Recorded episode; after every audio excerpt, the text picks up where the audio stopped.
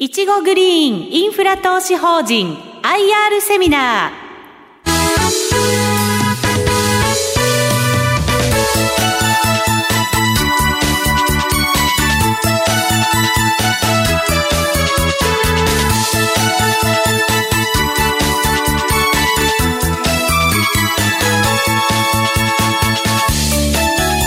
この番組は証券コード9282いちごグリーンインフラ投資法人の IR 活動の一環としてお送りします。この番組は11月21日に開催した J リートファンオンラインウェブセミナーを収録したものです。お話はいちご投資顧問株式会社執行役員グリーンインフラ本部長新田隆夫さんです。進行はスプリングキャピタル代表井上哲夫さんです。よろしくお願いいたします。よろしくお願いします。よろしくお願いします。えー、いちごグリーンインフラ投資法人さん。今インフラファンドって7つ上場されてますが、えー、こちらのファンド2016年12月2番目に古い歴史ですよね、はい、あのー、上場された時に、向こう10年の分配金要素って出されてるんで、はいはい。え、何これと思ったんですが、これまできちんとその数字を出されてると。はい、えー、その部分もですね、一つ鍵となると思いますので、含めてご説明ください。ただいまご紹介に預かりました。いちごグリーンインフラ投資法人を運用しております。いちご投資顧問株式会社の新田と申します。いちごグリーンは東京証券取引所インフラファンド市場に上場している銘柄で証券コードは9282になります。インフラファンドは広く投資家から集めた資金を発電所などのインフラ施設に投資をし、運用して得た収入をもとに投資家に分配する金融商品です。インフラファンドを買うことは、インフラ施設のオーナーになることと言えます。インフラファンド市場は現在上場しているのは7銘柄。すべて太陽光発電所に投資をしています。2020年10月末時点で時価総額は1000億を超える規模と非常に小さいものになっていますが、インフラ資産、特に私、私どもが投資をしている太陽光発電所だけでも国内で15兆円あると言われていて、今後市場の拡大が望まれている分野でもあります。いちごグリーンはインフラ資産、具体的には太陽光発電所への投資を通じて、我が国のグリーンエネルギー需給の貢献、グリーンインフラという新たなアセットタイプへの投資機会を提供することを社会的使命としています。特徴として、えっと、大きく3点挙げています。まず1点目、安定性と成長性ですが、この安定性というのが、いちごグリーンの一番の特徴であり、また、インフラファンドの一番の特徴でもあります。具体的には、太陽光発電所から得られる収入が安定しているという点です。太陽光発電所は太陽光を電気に変え、その電気を電力会社などに売却して売電収入を得ます。売電収入は発電量かける売電単価で計算されます。まず売電収入の元となる発電量ですが、昨日は雨だったのでゼロ。今日はよく晴れているのでたくさん発電しているといったように短期的には変動するものの四季を通じて1年間という期間をとってみると過去30年間の統計データの数値に修練していくので非常に安定しているというところでございます。またもう一方では、もう一方の売店単価ですが、通常一般的な電力の取引市場では時期や需給状況によって影響を受けて価格が変動するものではございますが、いちごグリーンが保有している発電所は固定価格買取制度、いわゆるフィット制度により1キロワットアワーあたりの単価が20年間固定されています。量と価格の両面で安定している。これがインフラファンドの安定性というところです。いちごグリーンだけではなく、上場している他のインフラファンドにも共通する特徴でございます。リートも一般的には安定性がある金融商品であると言われていますが、リートの場合、景気によって賃料が下がる現賃リスクや空室リスクがあります。一方、太陽光発電の場合、日射量は景気に連動しないので、リート以上に安定しているというのがインフラファンドの特徴になります。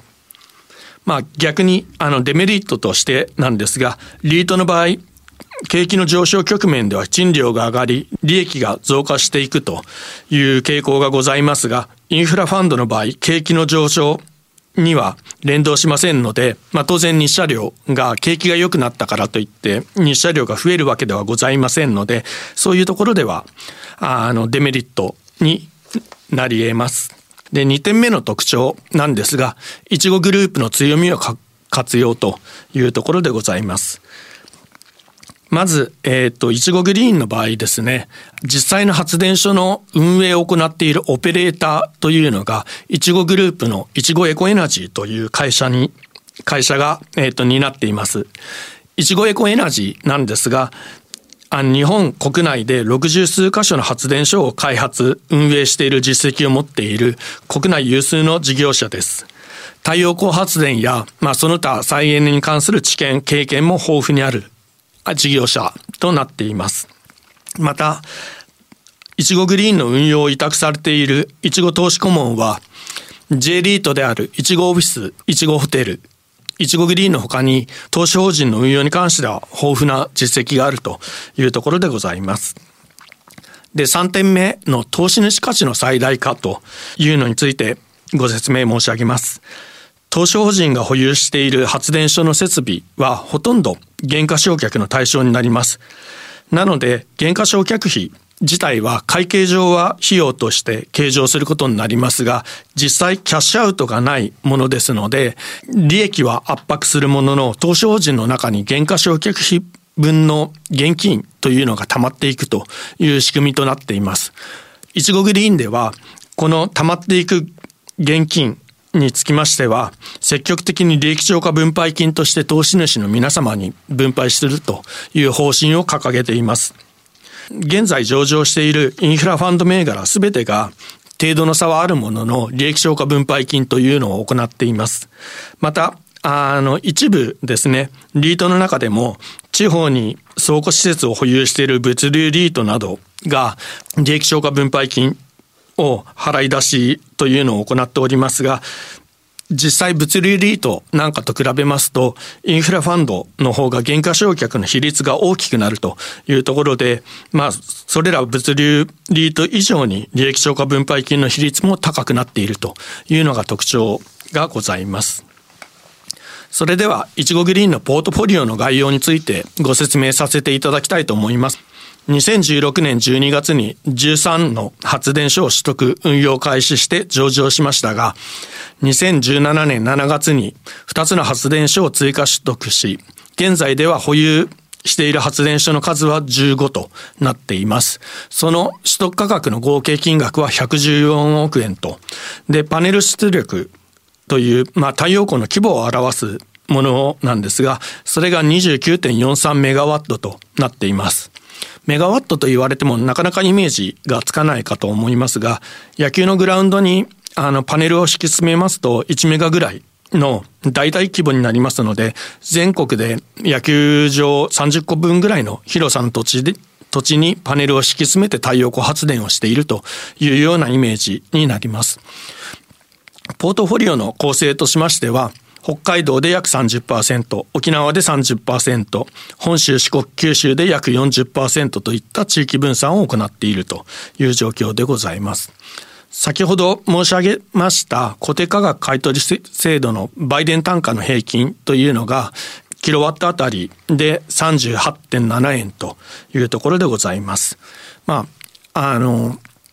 報道等々でですね、固定価格買取制度の、まあ、買取単価が下がっているというようなニュースが出ていますが、一度決まった売電単価、この買取単価につきましては20年間固定ですので、いちごグリーンが持っているものにつきましては、まあ、報道で、えっと、下がってる下がってると話がなされていますが、私どもが持っているあの、発電所の売電単価が変わるわけではございませんので、まあ、その点はご安心ください。で、またですね、まあ38.7円という売電単価なんですが、もともと固定価格買取制度が始まった時には40円で始まったものでした。なので、40円に近いというところで、売電単価平均単価が比較的高い発電所を私ども保有しているという状況でございます。逆にですね、売電単価の適用が高いということは、経過年数が、まあ、何年か経っているというのが一つ特徴でございます。固定価格買取期間の残存期間が短いもので14年と、長いもので16年と、平均してまあ大体15年ぐらいかというぐらいになっています。つまりあの20年間の固定価格買取制度のうち、えっ、ー、と5年程度、まあすでに終わっているというような状況でございます。それでは、あの、いちごグリーンでは、投資主価値の最大化に向け、安定、安心、安全をキーワードに日々の運用を行っております。それらの取り組みについて4点ほど細かくご説明させていただきたいと思います。まず1点目です。長期安定運用を目指して、いちごグリーンが保有する発電所は、各発電所の気候や地形に対応した設計をして、堅固な発電所を建設しているというのが一つ特徴でございます。私どもの、ま、スポンサーは、あの、いちご株式会社という会社でございまして、東証一部に上場する不動産関連の会社になります。私もそうなんですが、いちごのグループ内には、いろんな資格を持っている人間が多数おりまして、中でも不動産関係というところで一級建築士の有資格者もおりまして、それらの人間のノウハウ、まあ設計ノウハウですね。それを、まあ各発電所の気候や地形に対応した設計、建設に活用しているというところでございます。地域ごとに設計を変えるというのはコストが比較的、まあ、同じものを同じように作るよりかはコストは上がってしまうものの皆様投資家の皆様のお金を預かって投資しているものでございますので、投資家の皆様に安心して持っていただきたいという思いからこういうしっかりしたものというのを私どもとしては保有しているというところでございます。最近ですね、まあ地震や台風とかいろんな自然災害がございますが、私どもが持っている発電所につきましては、あの、物的損害とか、そういう損害はこれまでのところ起きてはいません。私ども日々のオペレーションにつきましては統合監視システムというのを利用して、えー、っと管理をして発電所の管理をしているというところでございます。売電収入自体は、えっ、ー、と、発電量と売電単価で決まってしまいますので、私どもの努力で発電量を、あの、倍増させるとか、そういうような、えっ、ー、と、いわゆる内部成長的なとところですね。えっ、ー、と、そういうところを、あの、なかなか、えっ、ー、と、取り組みづらいというところが太陽光の一つ特徴としてございまして、まあ、結果、あの、私どもとしては発電した電力をどれだけ減らさないで売電をするかというところに日々のオペレーション、オペレーションについて、まあそこをポイントとしながら管理をしているというところでございます。えっと、具体的には、まず一つ、ストリング監視システムというのを導入しています。ストリングというのが太陽光パネル、まあ、12枚から18枚程度ですね、直列につないだものをストリングと呼んでいます。先ほど申し上げましたが、野球場一つぐらいに太陽光パネルを敷き詰めて1メガぐらいと申し上げましたが、なので、あの、1メガぐらいの発電所ですと、大体パネルの枚数が4000枚から5000枚ぐらいあります。名護の発電所ですと、私どものあの、最大規模の、も保有しているもので最大規模のものになりまして、名護の発電所で3万6千枚とあります。で、このパネルが1枚故障したからといって、そのまま放置してると、売電収入はどん、発電量はどんどん減ってしまうと。なので、壊れたものを、まあ、早急に交換をすると。ただ、実際ですね、あの、数千枚から何万枚もあるような太陽光パネルを目視でこう、どこが壊れてるかというのを探すのはなかなかコストが、コストも時間もかかるようなものになってます。それをストリングを監視することによって、まあ、壊れてる該当箇所の12枚から、えっ、と、18枚を目視で確認すればどれが壊れてるかというのを分かるというような仕組みになってます。で、それらをですね、インターネットを通じて管理をしているというのが統合監視システムになります。この統合監視システムについては、インターネットを介しているので、スマートフォンとかですね、そういうものでも、あの、どんな時、24時間監視システムを管理するということができるものになってます。また、エラー、何らかのあの警告、故障等々が発生した場合には、それらが自動的にですね、えー、っと、どの発電所でこういうものがあったというのを自動でメールを打つ、メールを発信するような仕組みになっています。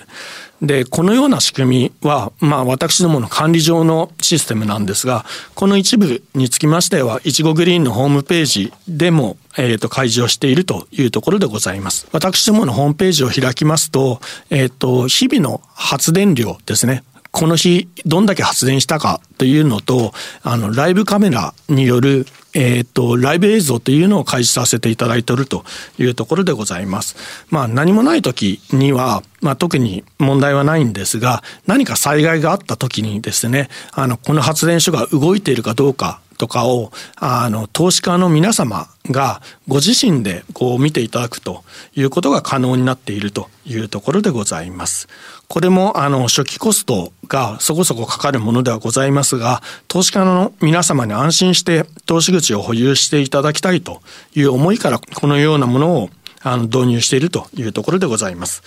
次に、えー、っと、私どもの10カ年の長期予想についてご説明を申し上げます。あの、非常に安定している収益を背景に、私どもいちごグリーンでは10カ年の長期予想というのを発表しております。えっと、2017年6月期から2026年6月期までの10カ年を発表しておりまして、えっと、現在10年のうち4期終わっている状況でございます。まあ、この、えっと、4期すべてにつきましては、基本的には、えっと、発表ししている業績予想を上回る結果で着地をしているというところでございます。で、次の、えっ、ー、と、2021年6月期、今期ですね、今走っている期につきましては3820円。一口当たり分配金なんですが、3820円というのを予想しているというところでございます。で、えっ、ー、と、太陽光発電といえども、あの、電化製品と、まあ、同等にですね、性能が年々こう劣化していくという前提を置いておりまして、業績の、えっ、ー、と、予想の一番高いところでは2023年6月期の4095円というのが、えっ、ー、と、一番高いあの分配金予想と現状ではなっています。その後は緩やかにですね、分配金の金額はまあ、徐々に減っていくというような想定を私どもとしてはしています。ただ、まあ、あの、現状、まあ、2026年6月期まで発表させていただきま、いただいておりますが、私どもとしましては、この業績予想、発表している予想を、まあ、達成できるようにですね、日々のオペレーションについて、えっと、しっかりとやっていきたいと思っております。私のプレゼンとしては以上になります。新田さんどうもありがとうございました。えっ、ー、とですね、私の方で質問させていただきたいんですが、ここ数年、えー、毎年そうなんですけれども、いわゆる自然災害、はい、この夏につきましても、長い梅雨、それから台風、はい、えー、それから地震もあります、はい、こういった自然災害の影響はですね、えー、こちらのファンドについてはどういう状況なのか、教えてください。まず、えっ、ー、と、各発電所につきましては、えっ、ー、と、先ほどもちょっとご説明申し上げましたが、うん、物損とかは特段なかったというところでございます。はい、ただですね、えっ、ー、と、いくつか、えっ、と、ございまして、私どもの発電所自体のものではなくて、まあ、えっ、ー、と、電力会社が停電をして、売電を受け付けていないとか、うん、そういうので、えっ、ー、と、一部売電収入が得られなかった期間、まあ、えっ、ー、と、3日とかですね、そういうのはございました。なるほど。まあ、ただ、私どもとしてはそういう影響はなかったと。うんさらに一つ、もう一つ付け加えさせていただきますと、あの、地域分散を図っておりますので、比較的ある地域ですね、まあ、今えっ、ー、と、最近九州とか大雨が多いんですが、すね、九州とか局,、えーと、局地的に影響を受けたとしても、ポートフォリオ、ポートフォリオ全体としては大きな影響はないというのが私どもの特徴でございます。ポートフォリオの分散というものは効いているということですね。はい、さて、あの、成長ストーリーですね。はい、これから、えー、ファンドとして成長していくための、はい、そのストーリーはどういうふうにお考えでしょうか？はい。えっ、ー、と、まず、えっ、ー、と、私ども保有している資産というのが比較的、うん、まあ、高収益を得られるような資産をまあ、保有しているというところでございます。まあ、現状、えっ、ー、と、なかなかですね、新たな物件取得というのができていない状況ではございますが、これまで支えていただいている投資家の皆様の期待を、まあ、裏切らないというか、できる限り分配金に、こう、マイナスの影響がないような形で、まあ、資産の拡大を図っていきたいと、私どもとしては考えているところでございます。あの、先ほどのお話と一部重なるんですけれども、あの、電力会社が、その停電によって、電気を買えなかった期間3日ありましたというお話でしたが、はい、そういった状況の中でもこの6月期ですね、はい、えこちらのファンドは1年に1回の決算でございますが、はい、この6月期も予想通りそれを上回る数字の分配金が出せましたと、出力抑制の影響もあったと思うんですが、こちらについてはどういう要因でしょうか？繰り返し同じことを同じ説明になってしまうかもしれないんですが、うん、発電量自体がまず1年間を通すと比較的こう統計データに修練していくというのが一つ大きいところでございます。さらに、あの、地域分散を図っているというところで、まあ、先ほどの自然災害とも被るんですが、局地的に何かあったとしても、ポートフォリオ全体としては比較的カバーができるというのが一つ特徴でございます。他のインフラファンドさんですと、半年決算の会社さんとかですと、なかなかその半年分で、うん、まあ、うまくこう、なんというか、日射のマイナスを吸収できないとい。うケースがあったりしますが、はい、私どもとしてしましては、1年決算を取ることによって、まあ、比較的それが吸収できる。半年じゃなくて1年だからという部分もあると。はい、そうです。うん。はい。それでこの10期予想っていう部分についても毎期毎期きちんと、え着実に達成できているということですね。そうです、はい、あの11月に入ってから急に雨が少なくなりましたでしょ。はいあの気象予報士の人は先週言ってたんですけど、はい、雨って面白いもので年間合わせるとこういう帳尻を合わせるようなことになるんだと言われていたんですが、ねはい、やはりそれはこのファンドでも同じことは言えるということなんですね。そして、えー、超過、えー、した部分については分配金として還元しているということですね。わ、かりました。えー、新田さんどうもありがとうございました。ありがとうございました。ありがとうございました。お話は、いちご投資顧問株式会社執行役員グリーンインフラ本部長新田隆夫さんでした。進行はスプリングキャピタル代表井上哲夫さんでした。いちごグリーンインフラ投資法人 IR セミナー。この番組は証券コード9282いちごグリーンインフラ投資法人の IR 活動の一環としてお送りしました。